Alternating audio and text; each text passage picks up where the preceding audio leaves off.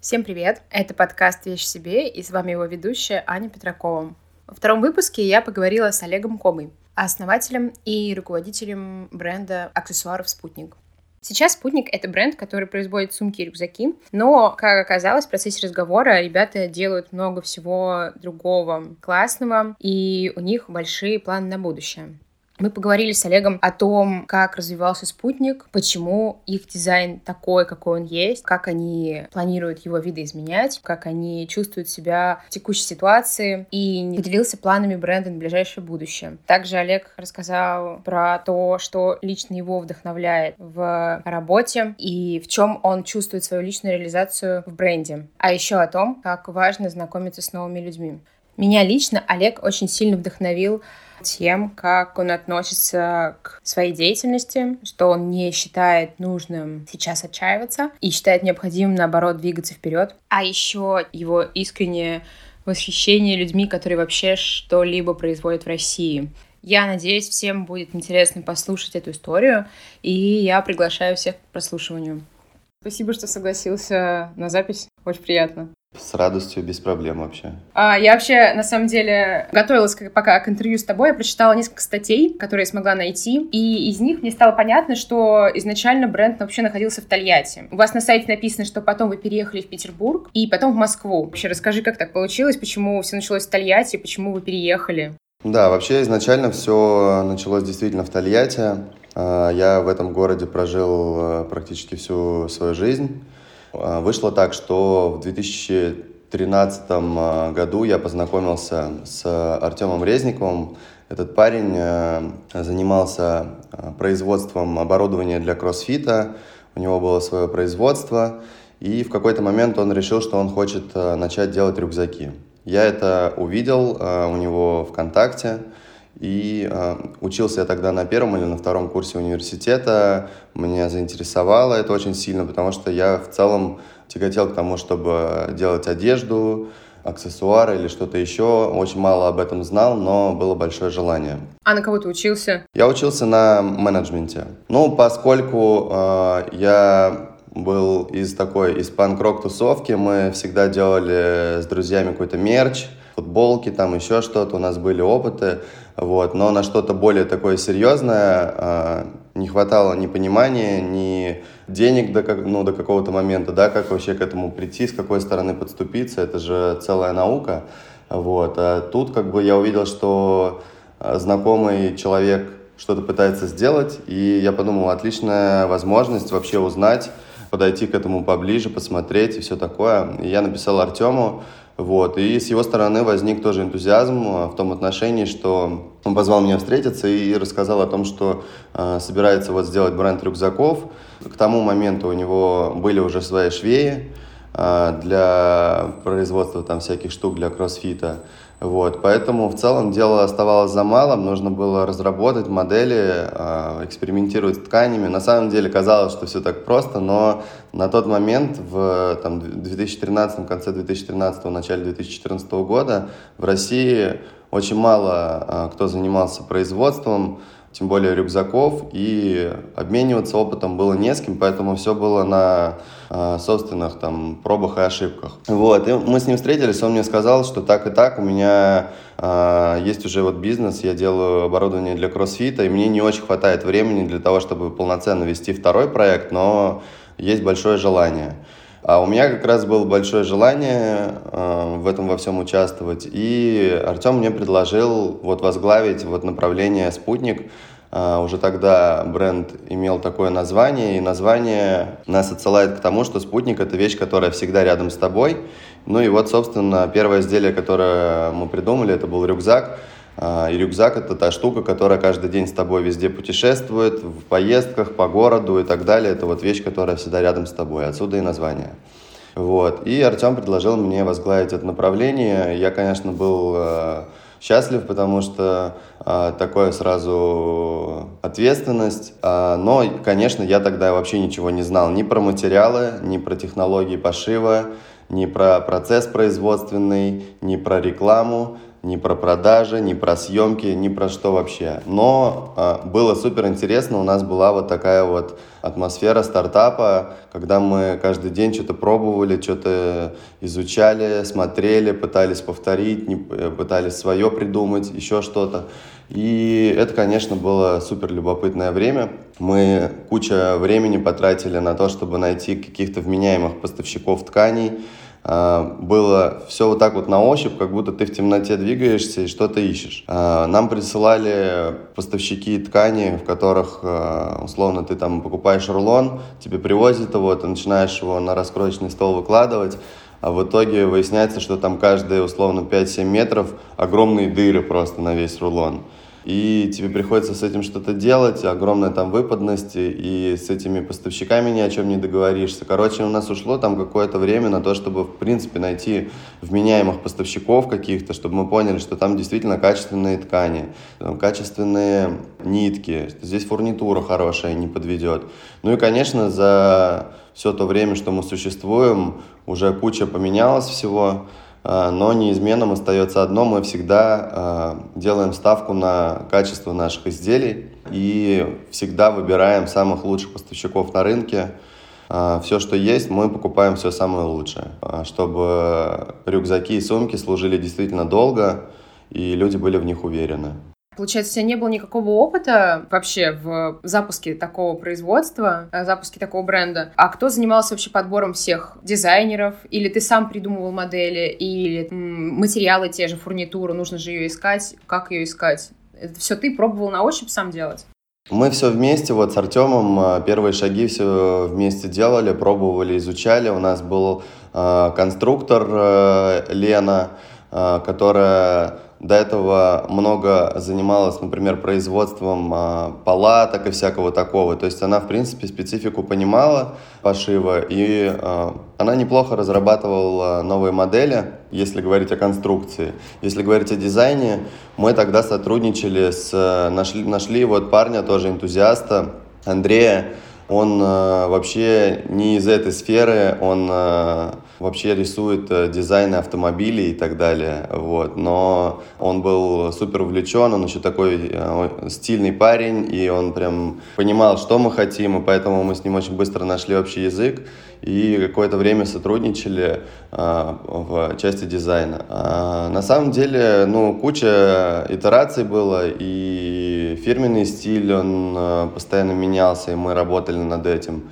И вот последний такой, ну, крупное такое изменение в бренде, это вот произошло, получается, когда я уже переехал в Москву. Это был 2019 год. Мы начали там работать с командой Non-Objective Works над э, фирменным стилем новым э, спутника, и мы переработали полностью весь ассортимент, мы отказались полностью от всего того, что мы делали раньше, несколько лет подряд, переработали фирменный стиль, сделали новый сайт, куча новых съемок и так далее. Это была огромная работа, вот мы ее проделали, и сейчас бренд выглядит так, как мы тогда плюс-минус заложили, сейчас просто мы пытаемся его развивать дальше и делать лучше.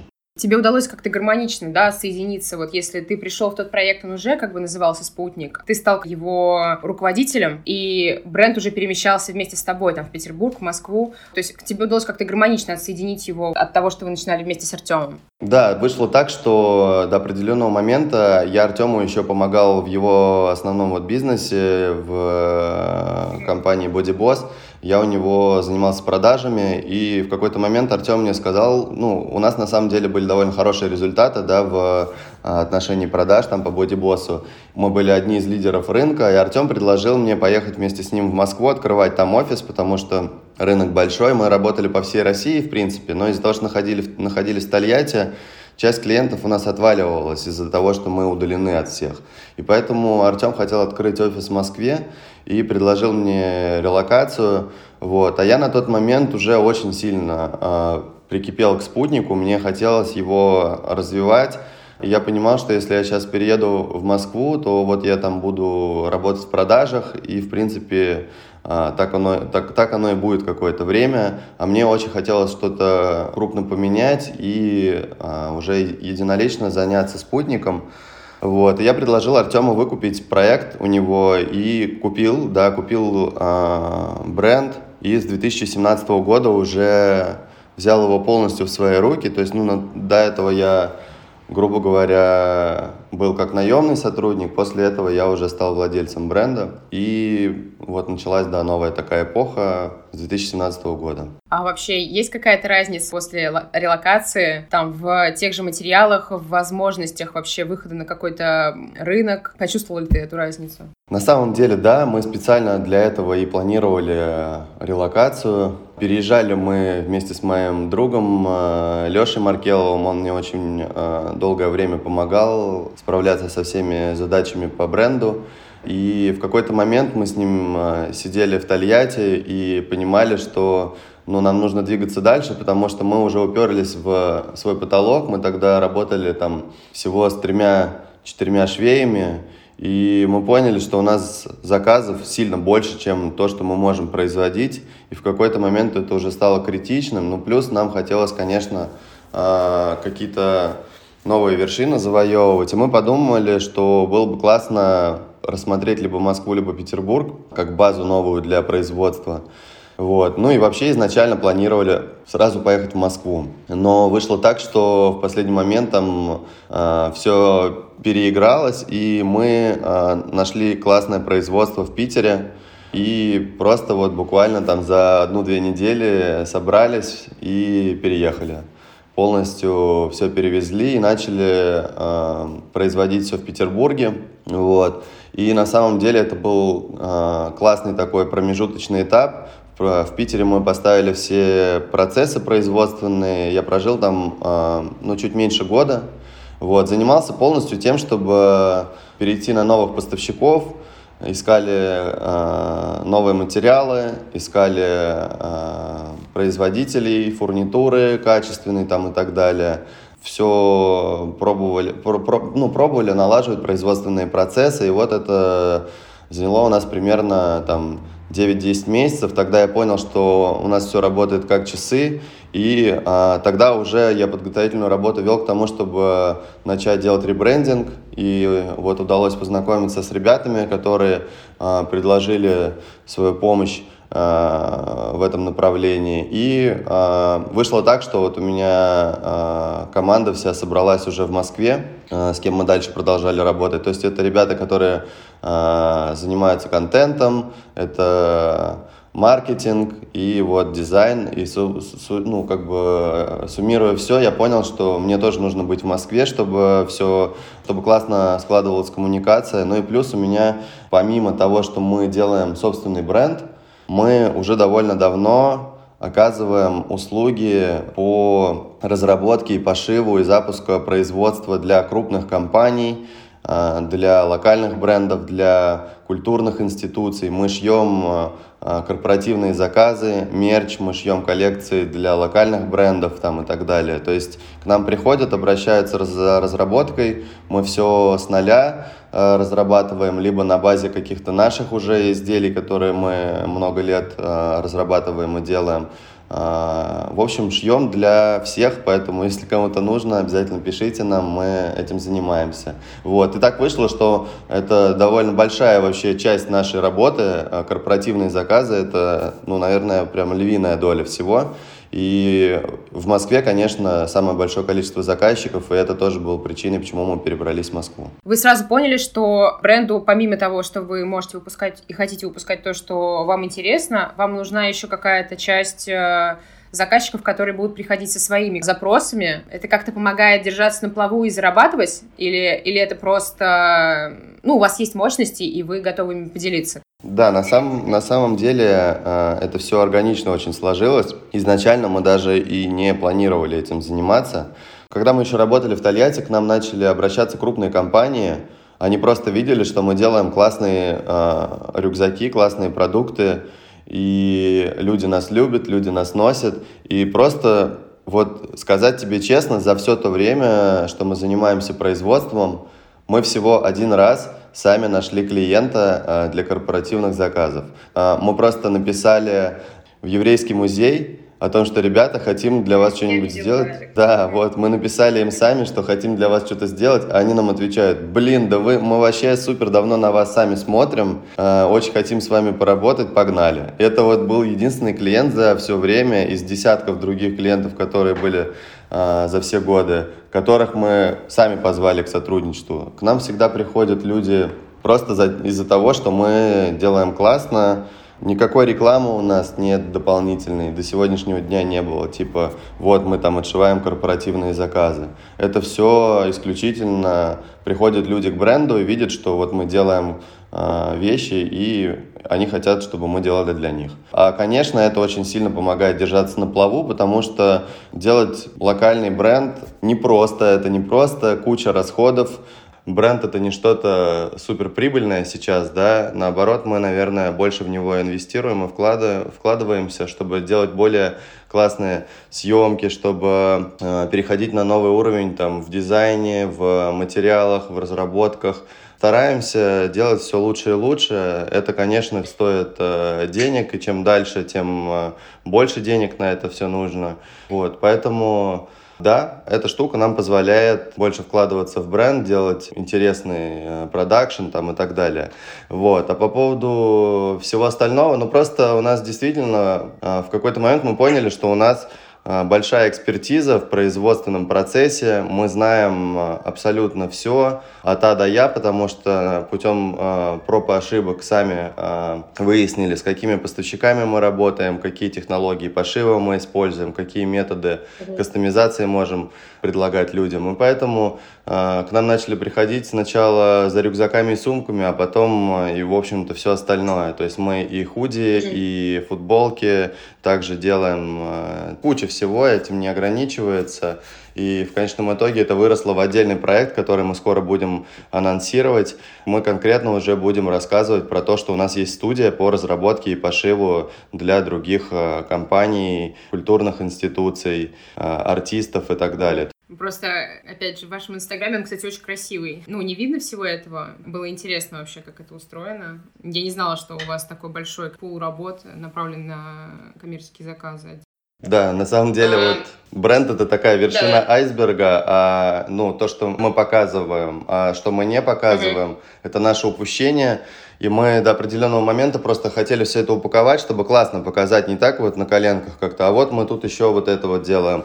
И поэтому мы уже заканчиваем. Мы сделали, практически доделали э, сайт, который будет посвящен тому, что мы разрабатываем, шьем, консультируем и так далее. Вот. Поэтому скоро мы об этом уже будем подробнее рассказывать, показывать. И я думаю, что найдем большее количество людей, которым это будет интересно. А вот ты вообще какую роль выполняешь в компании? Ты как управленец или ты визионер? Или ты участвуешь вообще во всех процессах? Как это вообще все работает? Да, на самом деле устроено все довольно просто. У нас есть э, маркетолог, у нас есть э, дизайн-команда, сейчас в ней два человека. Есть э, два человека, которые занимаются производством контента. Также мы сейчас вот будем в поисках э, нового SMM-специалиста. Помимо этого всего у меня есть еще в команде человек, который занимается управлением всех э, розничных заказов и логистикой. И есть еще э, человек, который занимается именно корпоративным направлением. Он общается, запускает новые проекты и так далее.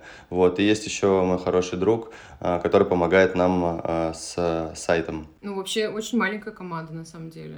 Да, это все плавающий такой процесс. В команду кто-то приходит, кто-то уходит. Э, мы стараемся сейчас э, найти оптимальное какое-то количество людей, которые будут э, этим всем заниматься. Но, в принципе, вот таким составом мы сейчас справляемся. Вполне хватает. А по поводу моей роли, ну, здесь, э, как можно сказать, и э, швец, и жнец, и на трубе игрец, но на самом деле я себя вижу так, я на самом деле контролирую по большей части все процессы, смотрю, наблюдаю, корректирую там и так далее, участвую. Но у нас все большие специалисты, все знают свое дело, поэтому здесь э, стратегические задачи какие-то мы вместе обсуждаем, выстраиваем, а так каждый в команде выполняет большое, ну, такую большую роль, играет большое значение, поэтому Э, я свою роль, ну, вижу так. Я на самом деле много внимания уделяю креативу, поэтому, наверное, вот сейчас выполняю роль как креативного директора, так и такого базового управленца, который полностью принимает все решения касательно производственного процесса,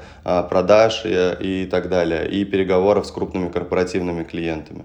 Ваш Инстаграм, например, ну я вот уже сказала, да, что он очень красивый, вы его ведете совместно с каким-то... Э, у вас очень классный SMM-менеджер, или это его ведешь ты совместно с дизайнером? Потому что это в нашем мире как будто бы Инстаграм это такое, наверное, даже больше, чем сайт в каком-то мере, это лицо бренда такое. Там еще классные рубрики есть, как вот э, вы разбираете сумки своих разных друзей, и это очень такой разнообразный. Да, контент разнообразный, действительно, мы долго уже находимся в, процесс, в процессе поиска идеального вот решения того, как нам нужно вести свой Инстаграм.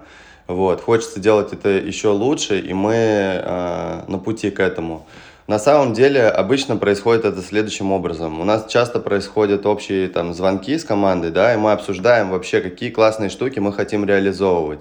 Здесь э, больше в процессе э, энтузиазма и каких-то э, мечтаний, которые мы хотим реализовать, нежели какая-то прагматика, типа, блин, вот нам надо в этом месяце столько сумок продать или столько-то. Мы стараемся делать, э, как нам нравится. И здесь, наверное, э, самую главенствующую роль играет э, креативная составляющая команды, потому что у нас все, все ребята супер творческие, каждый предлагает э, свои идеи, э, э, там, от фотографов до арт-директора, и поэтому мы все вместе обсуждаем. Иногда бывает так, что типа ты просто уже практически засыпаешь, и тебе что-то щелкнуло в голову, ну, какая-то новая идея, рубрика или идея для съемки, и мы там, например, можем вообще быстро созвониться с ребятами, обсудить это и решить, когда мы это можем реализовать и каким способом. Короче, это все процесс такой супер творческий, он, наверное, не самый показательный и какой-то не каноничный, да, вот так вот надо, как ребята. Потому что у нас очень много такого.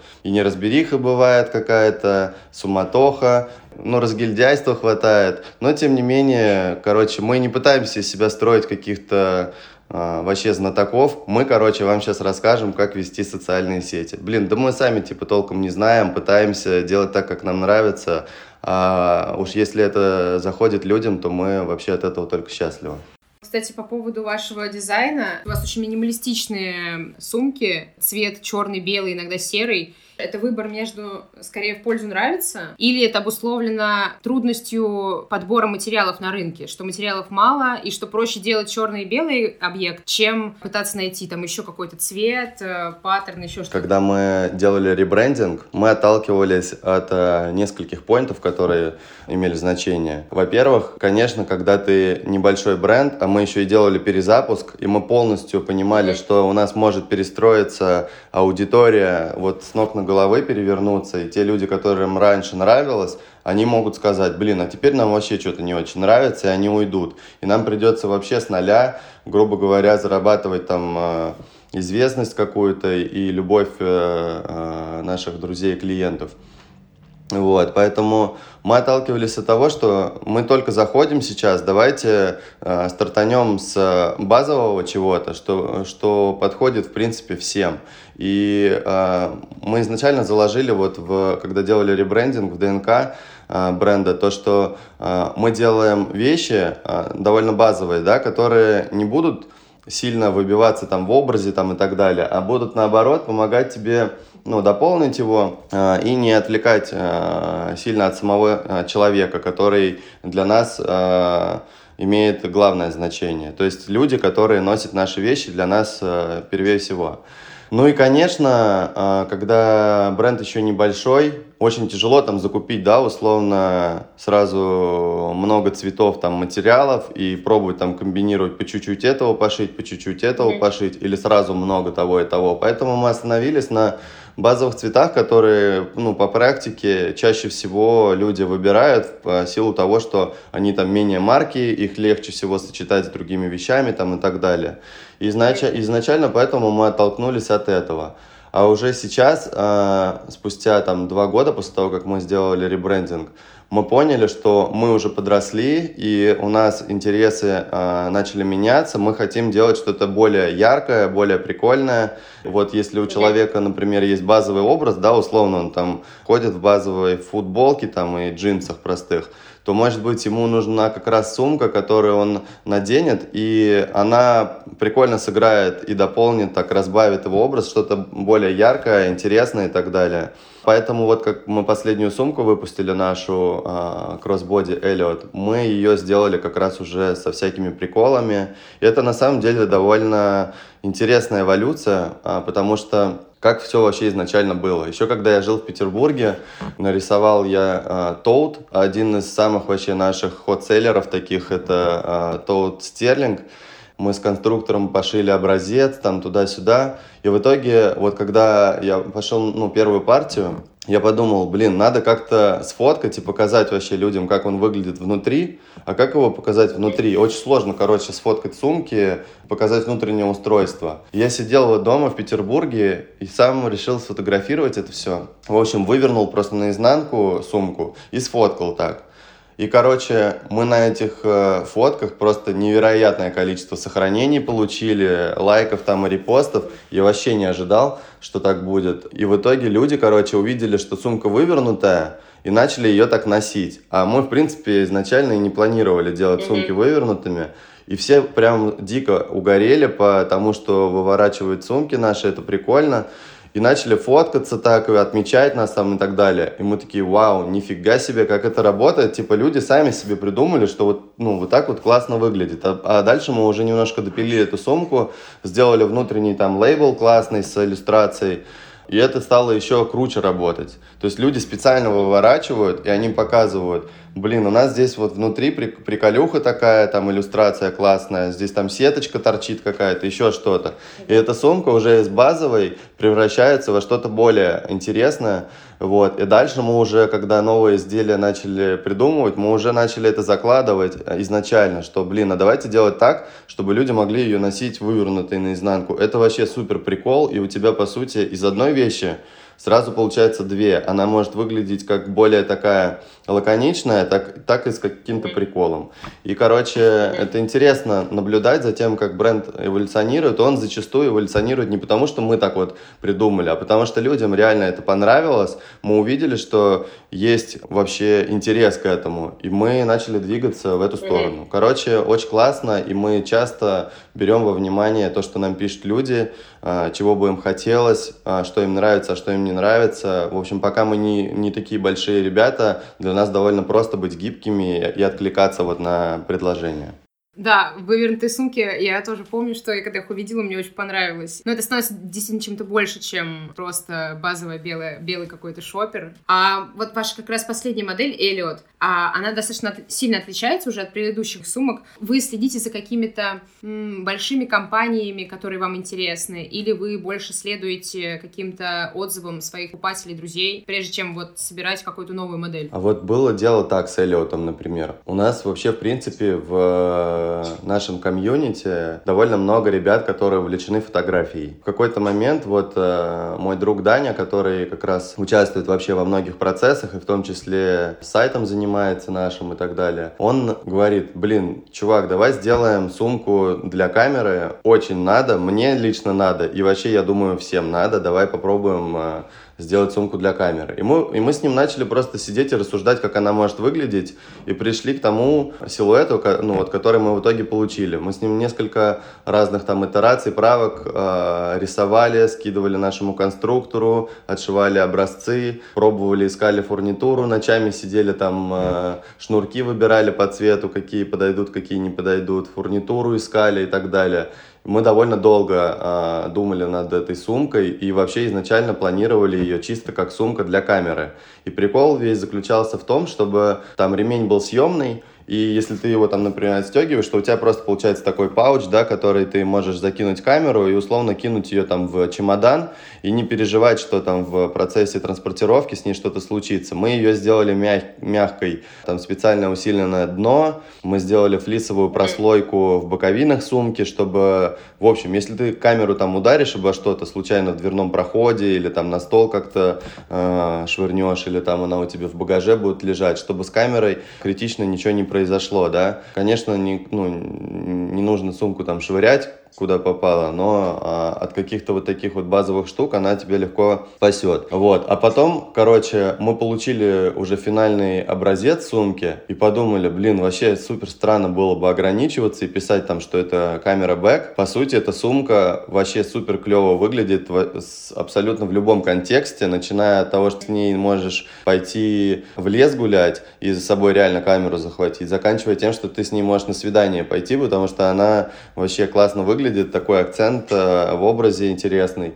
Вот. И как раз она вывернутый, выглядит фактурно. Этот э, шнурок в одно время яркий, в другое время не яркий, классно гармонирует со всем остальным. Ну, короче, это вот такой вот формат, что мы смотрим за тем, какая у нас аудитория, что людям, в принципе, нравится, чем люди увлекаются. Вот фоткают, фоткают очень много людей. И поэтому почти у всех есть камера, это классная штука. Ну и плюс эта сумка стала вообще в итоге универсальной.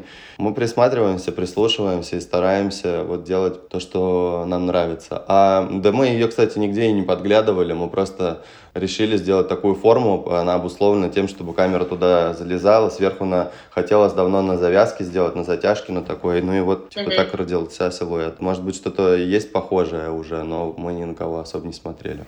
А вообще, вот, может быть, у тебя у самого есть какие-то ориентиры там в мире фэшена или в дизайне, которыми вдохновляешься? Блин, ну на самом деле много разных классных ребят и в России, и э, в Европе, и в Азии, и в Америке. Мы смотрим за разными брендами, следим. Вот. Но, конечно, нам очень не хочется заниматься там повторятельством каким-то. Мы, типа, пытаемся свое придумывать, действительно. Вот. А, конечно, ну, вдохновляют многие классные ребята. Э, есть итальянцы, э, Саней, Э, нравится, нравится, э, как делают Акне свои вещи. Есть э, куча разных японцев, которые супер нишевые, а, и неизвестные, в принципе, в мире, но довольно востребованные на внутреннем рынке. Они там сумасшедшие какие-то штуки делают. Есть, короче, а, ну, блин, я думаю, что на самом деле для всех сейчас плюс-минус одни и те же ориентиры. Это ребята, которые очень крутой контент делают, очень классные вещи, и все плюс-минус, наверное, на них поглядывают. Вот. Но, опять же, мы Э, больше к тому, что, блин, давайте э, делать свое, и это гораздо прикольнее будет в долгосрочной перспективе играть. У меня такой вопрос. Кто у вас э, занимается вообще настройкой производства и насколько у вас там вообще точно все процессы? Или у вас есть уже какой-то готовый подрядчик, которого вы выбрали за идеальное качество? На самом деле мы, ну, отвечаю за процессы производственные я. У меня самая большая экспертиза в команде в этом. И сейчас у меня есть помощник Игорь, который корпоративными заказами занимается. И вот он потихоньку-потихоньку втягивается во все эти дела. Ну, а, конечно, покапов было куча за все время, что мы работали, начиная от того, что там нам а, привезли условно подклад который мы заказываем уже годами у одного и того же поставщика, а он э, оказался вонючим. Вот прям воняет какой-то фигней непонятной. И суть в том, что нам взяли, короче, и пошили с этим подкладом все. И что делать? Пошили, и, ну и партия была не маленькая, и для нас это была вообще огромная потеря. Э, ну, приходится всегда выходить из этих ситуаций, зачастую в убыток там себе, в как, как-то принимать решения, которые тебе бьют там по карману, но мы всегда пытаемся сделать так, чтобы ну, клиент э, не ощутил на себе никаких э, минусов того, что произошло там в чем-то. Производствами тяжело работать, и я э, так понимаю, что ты вообще всю эту боль чувствуешь. Зачастую проблема в коммуникации, потому что на производствах работают люди там старой закалки часто, которые э, не понимают. Мы объясняем, что ну, не всегда все нужно с точки зрения там, прагматики какой-то делать. Они там привыкли условно, да, там здесь шов, здесь шов, все, сумка готова. Там, а мы хотим э, и э, в дизайне, чтобы классно выглядело все, и детали какие-то интересных добавлять. И это не всегда просто объяснить. В целом сейчас мы уже, наверное, выработали систему, в которой у нас все плюс-минус работает как часы, есть определенные поставщики, с которыми мы работаем.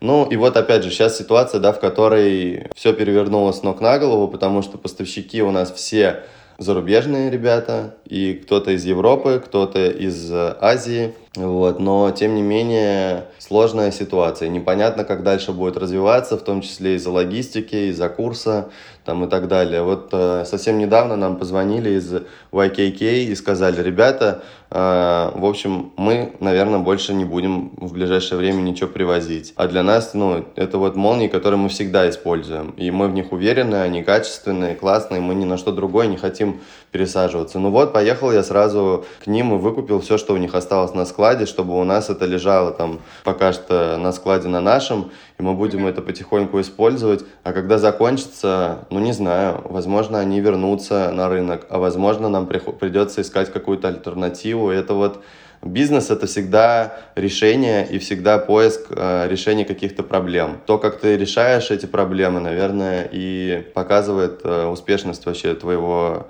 твоих всех процессов. Короче, производство — это сложное очень дело. С удовольствием бы этим не занимался никогда в жизни, то если не я. А вот, кстати, ну, сложившейся вот ситуации сейчас, у тебя нет ощущения, что в каком-то смысле у вас есть некий карт-бланш, вы остаетесь на рынке, и часть аудитории может прийти к вам? Или беспокойство по поводу поставки материалов, оно превалирует? Блин, вот знаешь, на самом деле вопрос настолько объемный и сложный, на него э, однозначно ответить нельзя. Есть у нас карт-бланш или нет? Мы вот с ребятами, кто в моей сфере работает, общаемся и немного э, смеемся с того, как как нам многие там выписывают, мол, а, ну, ребята, вы вообще сейчас заживете, крупные игроки с рынка ушли, вы сейчас начнете тут золото лопатами перекидывать из стороны в сторону. Но тут же вопрос какой? Да, например, а, действительно там ушли с рынка крупные бренды, да, которые, ну, масс-маркет бренды, которые там обеспечивали вообще львиную долю аксессуаров для населения. Но в другое, в это же самое время, вот условно, если взять там креативный класс, который составляет там большую часть нашей аудитории. Куча этих ребят сейчас осталась без работы. И куча ребят уехала из России. Многие не понимают, как долго у них будут, в принципе, деньги. И поэтому покупательская способность, она, конечно, резко пошла вниз. Люди в любом случае будут покупать, но мы пока не знаем в каком количестве. Мы пока не знаем, как это будет. Как только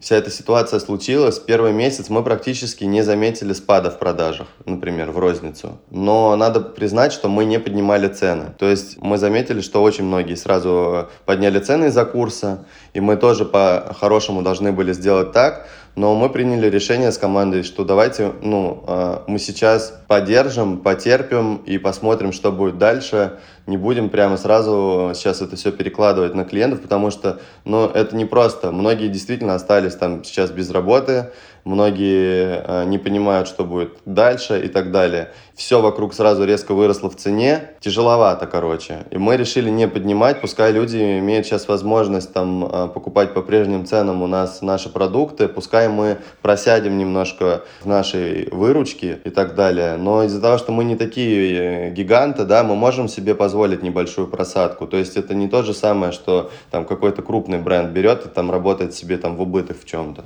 Мы сейчас можем себе это позволить, поэтому мы решили сделать так.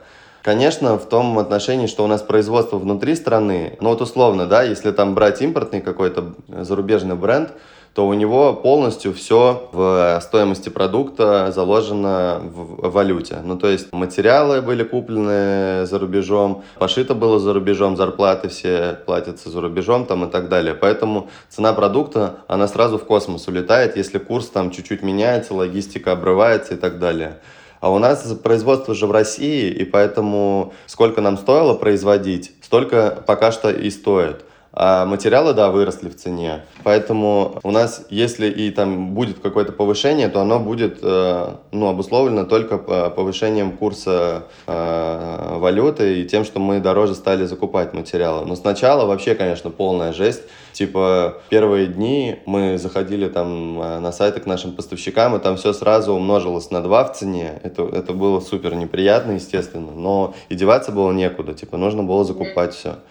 Как будет дальше, тяжело сказать. Мы, конечно, будем со своей стороны стараться э, делать свой продукт максимально качественным и доступным для наших клиентов, с которыми мы давно уже работаем и хотим дальше дружить. Тут же еще и вопрос коммуникации тоже важен. Ну, то есть этот месяц его, например, сложно оценивать вообще с какой-либо стороны, потому что мы, в принципе, решили, что мы не будем засорять инфопространство сейчас. Люди вообще все в панике, мы сами в панике. Тяжело вообще что-то рациональное делать, когда у тебя куча эмоций, неприятных. А, мы решили взять небольшую паузу в коммуникации там в наших социальных сетях, чтобы люди немножко успокоились, чтобы мы немножко успокоились, чтобы мы не засоряли какими-то менее важными сейчас вещами. То есть торговля это все такое дело, которое можно отложить в сторону мы не побежим по головам за каждую копейку и рубль, мы готовы, мы с пониманием относимся к тому, что люди переживают, и им нужно дать время на то, чтобы они все это переварили. И нам самим нужно было время. У нас тоже в, ком- в команде все были вообще в полном шоке, но я думаю, это относится, в принципе, ко всем людям. Вот. Ну и, в общем-то, посмотрим, что будет дальше. Сейчас, например, у нас нет возможности рекламироваться в запрещенных теперь уже в России экстремистских э, социальных сетях. Э, и это, конечно, очень сильно нам э, мешает э, развиваться. Ну, вот будем осваивать, уже осваиваем новые площадки для продвижения. То есть, если мы ВКонтакте, например, раньше просто как какая-то дополнительная платформа использовали, там что-то постили все то же самое, что и постили там в других социальных сетях, то сейчас мы уже, ну, пытаемся, да, смотрим, как и все, как там продвигаться, какие инструменты есть для этого, насколько они отличаются от привычных нам инструментов. Ну, будем выходить выходить как-то из этого. Ну, конечно, обидно, потому что мы куча времени и сил там тратили на продвижение тех соцсетей, которые нам давали результат большой. Вкладывали время, вкладывали эмоции, вкладывали огромное количество денег, а теперь как бы все, ну не очень понятно, как там дальше э, развиваться. Но тем не менее, все равно выходы есть из этого всего. Ну и нам, э, что нам делать? Будем стараться. У вас вообще как это в команде было устроено? Понятно, что там в первые там неделю все точно были в каком-то шоке, а дальше у вас как-то превалировало какое-то уныние или в целом все были понимали, что надо что-то делать и делай дальше и посмотрим, что будет? Или вы все-таки как-то преодолеваете какое-то спокойство, которое окружает всех? Слушай, ну, конечно, э, ну, во-первых, все люди разные, каждый по-своему переживает то, что mm. происходит. Кто-то очень близко к сердцу воспринимает, кто-то более прагматично на это смотрит. Ситуация сложная. У нас э, была девочка в команде э, из Украины, и она сейчас учится в Гаге, а мама у нее в Мариуполе. И вот был период, когда она там больше двух, почти три недели, по-моему, а у нее не было связи с мамой, она вообще не знала, жива у нее мама или не жива. Конечно, это было супер тяжело, все, это, это был такой комок внутри команды, никто не знал, какие слова подобрать. Мы пытались mm-hmm. это все обсуждать, естественно, но сложно. И тут нет никаких ответов, заготовленных заранее. Это все такое. Девочка, к сожалению, приняла решение, что она больше не будет с нами работать, вот, не по причине того, что мы какие-то плохие, ну, а по объективным, понятным причинам, почему. И мы ее поняли, постарались со своей стороны ее максимально поддержать, ну, разошлись на, ну, в, в большом, э, в большой благодарности друг другу и так далее. Но сейчас мы просто, ну, мы на какой-то период времени, я сказал ребятам, ребят, давайте мы сейчас просто возьмем паузу.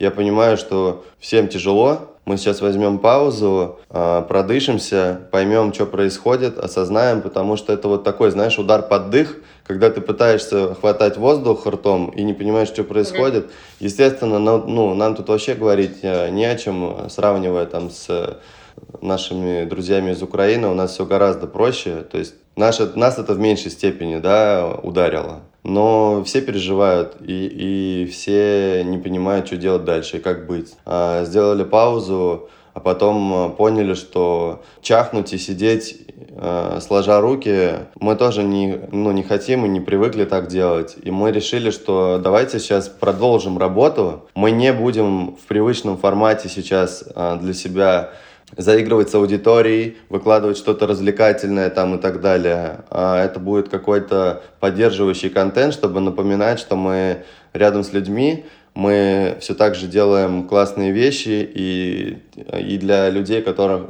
ну, которым они нужны, а, мы продолжаем работать. Приходите к нам, мы вам всегда рады, мы поможем, и мы продолжаем свою деятельность. Это то, что мы сейчас можем делать. Я могу сейчас давать людям работу, я буду это делать, пока у меня есть такая возможность. Сейчас, может быть, как-то это поменялось, а до этого что вот тебя больше всего вдохновляло в твоей работе? Потому что общение с производствами — это, наверное, что-то, что очень сильно отбирает силы, и наверняка возникают какие-то мысли из разряда, что это, может быть, не стоит даже того, не стоит этих сил. В чем ты вообще находишь эту энергию, чтобы двигаться дальше? Я довольно долго не понимал этого. У меня ну, большое количество задач всегда было связано действительно с производством, с финансами, со всеми делами с такими. Но я очень тяготел к тому, чтобы э, участвовать в креативе. И в какой-то момент я понял, что я, в общем, огромное удовольствие, вдохновение получаю, когда реализую свои какие-то идеи внутри бренда. И вот мы, например, придумывали э, ролик промо, который мы делали для Эллиота. Это вот действительно была реализация э, моих каких-то идей, как я это вижу, мы с э, Настей Генцак, арт-директором нашим, придумывали эту съемку до мелочей, а, работали с классными ребятами, с продакшн-командой, которая нам помогла сделать этот ролик таким, каким он получился. И вот такие вот штуки, они меня супер сильно запитывают. Я, я получаю прям гигантское вдохновение, когда участвую в креативном процессе. И, конечно, очень сильно э, меня вдохновляет общение и знакомство с новыми креативными людьми, которые придумывают, которые реализуют, которые развивают индустрию. И вот эти знакомства, общение, обмен опытом, идеями и так далее, оно э, большое значение играет для меня. Ну, то есть, когда я переехал в Москву, этого стало сильно больше, я познакомился с кучей классных ребят, потому что до какого-то момента я там сидел где-то в Тольятти, видел, что в Москве там кто-то кто делает, а мы как будто там на задней партии, в общем. А потом приехали и начали дружить со всеми, общаться, и это вообще супер классно. Я обожаю знакомиться с новыми интересными людьми, и это лучшее, что можно сделать, потому что развитие, оно из нетворкинга выходит. Ты знакомишься с классным человеком, вы делаете общую съемку. Знакомишься с классным человеком, вы делаете коллекцию совместную. Вы там э, какой-то проект запускаете, еще что-то. Это, ну, это типа двигатель всего вообще, что происходит в сообществе в нашем. Мне кажется, это основное. И очень классно, когда люди открыто идут на этот диалог. А тебе вообще, кстати, как кажется, есть ли в России какое-то дизайн-сообщество? Я думаю, что оно в стадии формирования находится. Ну, то есть, по большому счету, у нас не так давно зародился этот тренд на создание брендов, потому что, ну, по, по определенным причинам до какого-то момента особо ничего, ну, никто не делал. А последние годы это довольно сильно развивается, и в последние пять лет, например, мы вообще переживаем бум. Типа каждый день практически появляются новые проекты, и появляются не такие проекты, знаешь, на коленках, типа там сам пошил, сам сфоткал, сам выложил там и так далее, а действительно собираются крутые команды, которые выдают просто нереальный какой-то взрыв. Ты смотришь и думаешь, охренеть, вот это кайф полный, типа вообще невероятно классно. И в России очень талантливые люди, энтузиасты. И вот на этих энтузиастах все и строится. И я вообще большой фанат энтузиастов э, из нашей страны, э, тех людей, которые без э, там мам, папа кредитов берут, блин, и просто вручную перекапывают все это непаханное поле, создают комьюнити, создают вот на пустом месте а, то, что мы видим сейчас. И куча классных ребят делают классные проекты. Я вообще всем им респектую, и все люди, которые делают э, бизнес в России, делают э, бренды, делают одежду, делают аксессуары, это невероятные молодцы, потому что это сложно делать в России, правда, очень сложно, потому что очень мало опыта у нас всех пока еще, по-прежнему мало классных примеров, ну, типа, если сравнивать условно с Европой, Э, и зачастую это все на ощупь происходит. Ну, то есть Если, например, в Европе, там в Америке уже давно там сложился э, бренд-менеджмент и так далее, как вообще бренды развиваются, какие процессы закладываются и так далее, то у нас все это вот мы, мы пытаемся и исключительно на энтузиазме все делаем, зачастую.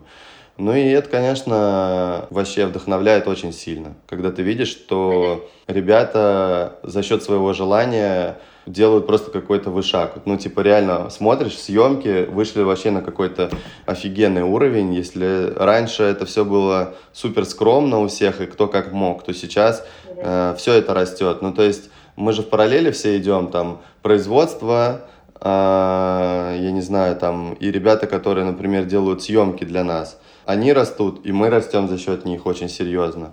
Это все в таком каком-то плетении работает. Короче, это классно. А у вас есть какие-то, ну, понятно, что сейчас, наверное, сложно говорить о планах, но до этого у вас были какие-то планы по развитию бренда? Не, планы-то никуда не уходили, конечно, но они остаются пока прежними, конечно, с корректировкой на все события, которые происходят, но в целом мы сейчас э, настроены на то, чтобы расширять свой ассортимент, потому что у нас, ну, довольно мало позиций, надо признать. Вот, мы хотим больше классных вещей делать, и в том числе сейчас будем врываться в трикотаж, планируем делать, э, ну, уже коллекцию там своих футболок, худи и, так далее.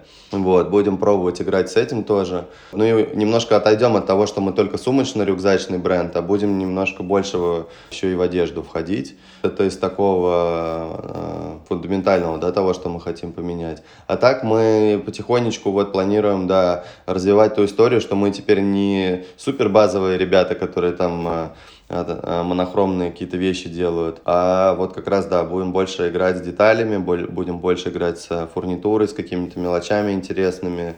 Хотим в эту сторону и больше классного контента снимать, показывать, э, как мы это видим. Идей много, вот. Ну, звучит вообще отлично. Приятно слышать, в общем, что-то такое обнадеживающее, когда кажется, что никак... ничего хорошего уже как будто бы не будет. Я думаю, что тяжелые времена, они всегда бывают, но нужно смотреть вперед и понимать, ради чего ты все это делаешь, и это ну, будет помогать тебе. Я лично ну, не вижу никаких аргументов в пользу того, чтобы опустить руки. Типа, лучше от этого точно не будет. В холодной воде нужно грести в два раза быстрее, чтобы оставаться на плаву. Вот я так думаю. Класс. Я думаю, что я вроде узнала у тебя все, что хотела. Спасибо тебе большое за то, что согласился. Вообще супер рад, э, что ты меня позвала. Классно было пообщаться, рад познакомиться. Спасибо тебе большое. Пока. Спасибо всем, кто дослушал этот выпуск до конца. Инстаграм спутника висит в описании к этому выпуску. Также я буду очень рада обратной связи. Вы можете писать мне в Инстаграм или на почту, которые также указаны в описании к этому выпуску. Спасибо еще раз и всем пока.